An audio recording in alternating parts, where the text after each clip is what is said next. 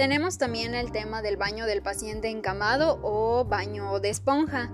Este pues es la limpieza general que se le proporciona a un paciente en su cama cuando éste no puede o no se le está permitido bañarse en regadera o tina.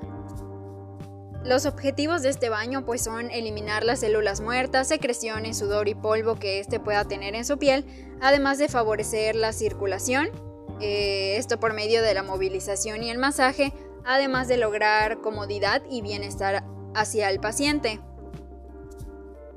El material y equipo a utilizar es un lebrillo, jabón neutro de barra, abatelenguas, eh, hisopos, torundas, agua inyectable, una riñonera, dos pares de guantes, compresas también, manoplas o esponjas, dos paquetes de gasas. Se requiere también de una toalla, una bata, una sábana de base, una sábana clínica, un pañal, una sábana móvil y la funda de la almohada.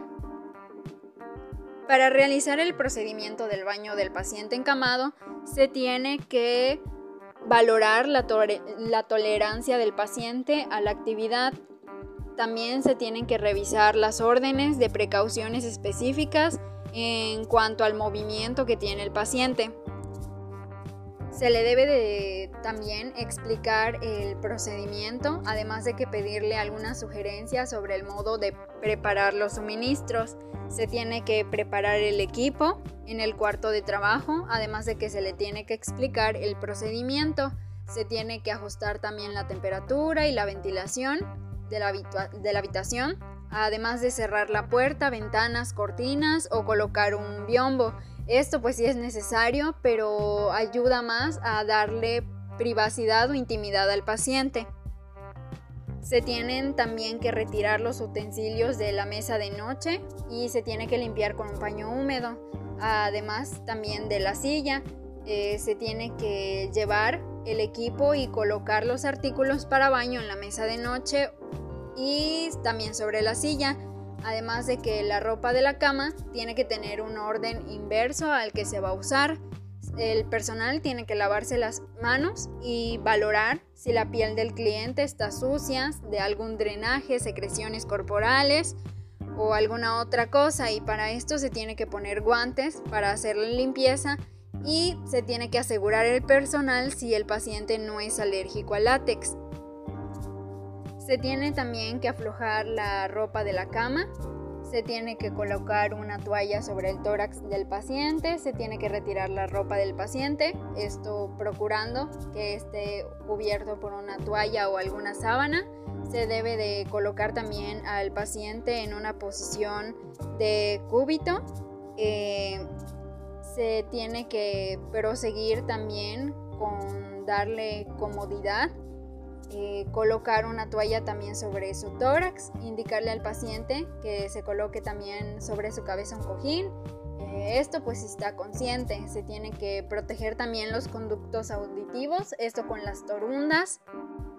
Y pues se vierte el agua de la jarra sobre el cabello del paciente, esto para empezar con el lavado de cabeza, eh, se le tiene que aplicar jabón, shampoo, friccionar con las yemas de los dedos y cuantas veces sean necesarias, además de enjuagar constantemente. Eh, cuando se termine se le tienen que retirar las, las torundas de los conductos auditivos y pues si es posible se le envuelve el, el cabello con una toalla. Si llegara a ser varón el paciente pues también se le puede retirar o afeitar lo que es la cara eh, con un pañuelo húmedo también se le tiene que lavar y enjuagar la cara, esto sin jabón y también se le tiene que secar. Después pasamos al lavado de los brazos. Eh, se le tiene que iniciar de la parte distal y se tiene que lavar, enjuagar y secar. Esto iniciando con la mano hasta terminar en la axila. También se le tiene que lavar, enjuagar y secar la parte anterior del tórax y del abdomen, esto cubriéndole con una toalla también eh, se debe de colocar una toalla debajo de las extremidades inferiores de los pies, esto para asearlas, después secarlas, se le puede pedir también que flexione la rodilla para, para seguir lavando, se lavan, se enjuagan y se secan. Para el lavado de pies también es importante secar los espacios interdigitales y cortarle las uñas si es necesario. Eh, también mientras se realiza el lavado de las extremidades eh, se le puede hacer un masaje y esto pues siguiendo la circulación venosa.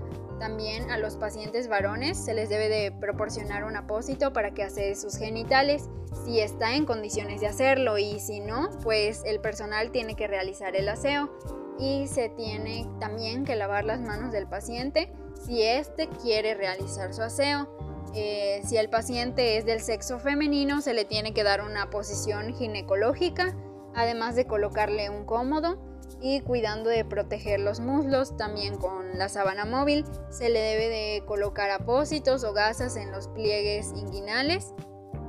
Y si es el caso del que el personal va a realizar la limpieza, tienen que colocarse guantes y hacer la, limpieza de la vulva con movimientos de arriba hacia abajo y del centro a la periferia. Ah, se tiene que secar, enjuagar primero, después eh, secar y también retirar la sábana móvil.